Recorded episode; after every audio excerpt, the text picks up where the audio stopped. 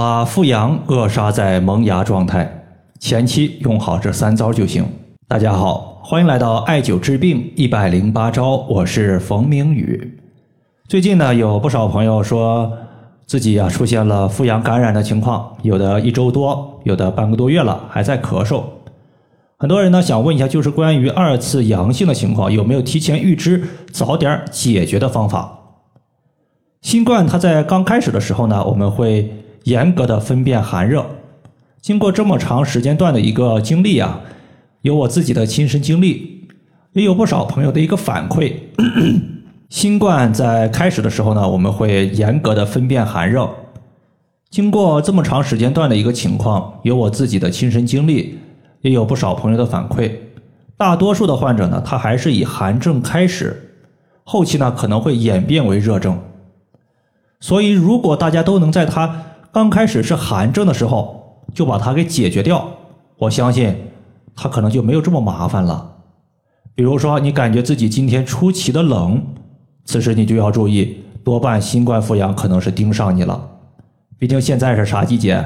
夏天，对吧？夏天谁会感觉到莫名其妙的冷呢？只有可能是受寒了，想感冒了。而感冒的症状和复阳的症状前期是一样的，这两个情况你不用管它谁是谁，一锅乱炖就行了。当寒邪被去除出去了，身体感觉不再冷了，我相信这次的复阳你就扛过去了。快的话两三天结束。我给大家总结三个比较简单的方法，只要你。记住，感觉冷就开始用，那么这次复阳和你就没啥关系了。首先，艾灸脖子后方的大椎穴。大椎穴我们应该都非常熟悉了。低头的时候，顺着颈椎从上往下摸，能摸到一个高高的骨头凸起，在这个骨头凸起的下方就是大椎穴。大椎穴是一个扶阳降温非常好用的穴位。大概在四五天前，我自己呢也阳了。开始的时候呢，我就感觉特别的冷，就把单联的镂空艾灸罐绑在脖子上，走到哪儿带到哪儿。灸着灸着，自己是挺舒服的，连续换了三根艾柱。但是可能是一个部位连续艾灸的时长超过了三个小时，当天睡觉没有问题，第二天睡醒呢，就发现自己的脖子后方出现水泡了，还不止一个水泡。密密麻麻的一小片，在这种情况下呢，大家也不用去管它，让水泡自己慢慢吸收就行了。可能就是前两三天睡觉有点难受，有点疼，尽量的话，大家是朝左睡或者是朝右睡，你不要压着水泡就行了。过个三五天，等水泡慢慢吸收、慢慢康复、慢慢扁了之后，那就没事了。切记呢，就是当你出现水泡的时候，尽量的话不要洗澡。不然你一个不注意，一个搓澡巾下去，全部被你给搓秃噜皮儿了，那么最起码够你后悔半个月的。如果大椎穴有水泡，不能艾灸了咋办？往上灸脑后的风池穴，往下九风门穴和肺腧穴，效果是类似的，不用太过于拘泥。其次，大家可以来一碗葱白生姜红糖水，方法非常简单。生姜切个三五片儿，大葱的葱白弄个两三根儿，多一些少一些都没问题，都是我们平时做饭的材料，不会因为你多吃点出现病症，非常的安全。生姜它可以解表散寒暖胃，可以把体内的寒邪给逼出去。葱白呢，白色食物入肺，肺主宣发和肃降。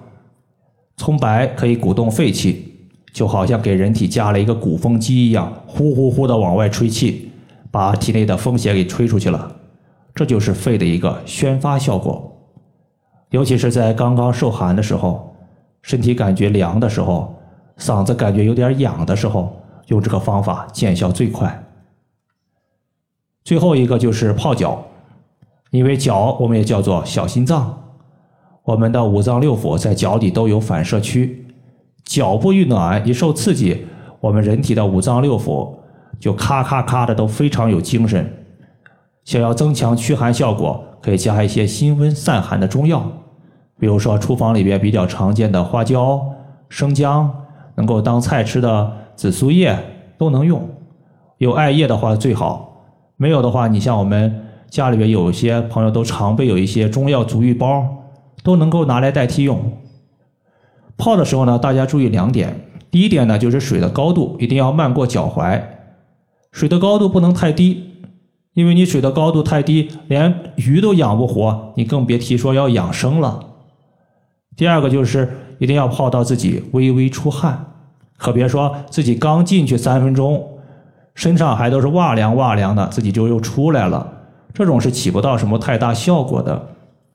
好了，以上的话就是我们今天所要分享的主要内容。